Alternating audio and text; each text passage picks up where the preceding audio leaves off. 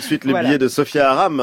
Oui, alors j'ai remarqué une chose dans l'actualité, alors ça va peut-être vous étonner un peu, mais alors à chaque fois, c'est marrant, à chaque fois qu'une réflexion s'ouvre sur euh, les droits des couples de même sexe, bon, le Pax, le mariage pour tous et aujourd'hui la PMA pour toutes, bah, ça se traduit mécaniquement par une recrudescence des actes homophobes. C'est dingue, non? Vous trouvez pas?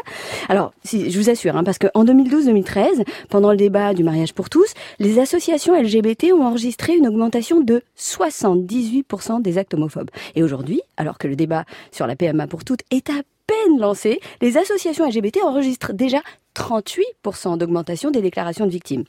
Alors oui, on peut passer du temps à se demander s'il existe un lien entre la recrudescence des actes homophobes et le discours euh, qualifiant l'homosexualité d'abomination, de relation contre nature, contre la morale religieuse ou euh, la volonté de Dieu hein, lui-même. Oui, un peu comme l'ont fait des gens comme euh, Christine Boutin, une flopée de leaders religieux de croyants, de militants de la manif pour tous. Mais on peut aussi raisonnablement constater qu'il devient quand même de plus en plus difficile de porter un discours fondé sur la discrimination des populations LGBT dans les médias sans que les populations LGBT finissent un jour ou l'autre par se faire insulter sur les réseaux sociaux et se faire casser la gueule en pleine rue. Et ça, c'est brutal. Alors, oui, je sais, jamais ni Christine Boutin ni la plupart des leaders religieux n'ont appelé à, insulter ou à frapper des personnes en fonction de leur vie sexuelle ou amoureuse. Mais non, mais au contraire, ils préféreraient les soigner, les remettre dans le droit chemin de l'hétérosexualité et leur interdire l'accès aux mêmes droits que les autres, rien de plus. Et eh ben malgré tout l'amour et toute la compassion qui accompagnent leur discours, et eh ben rien n'y fait. Il en faut toujours un dans la rue pour aller finir le travail.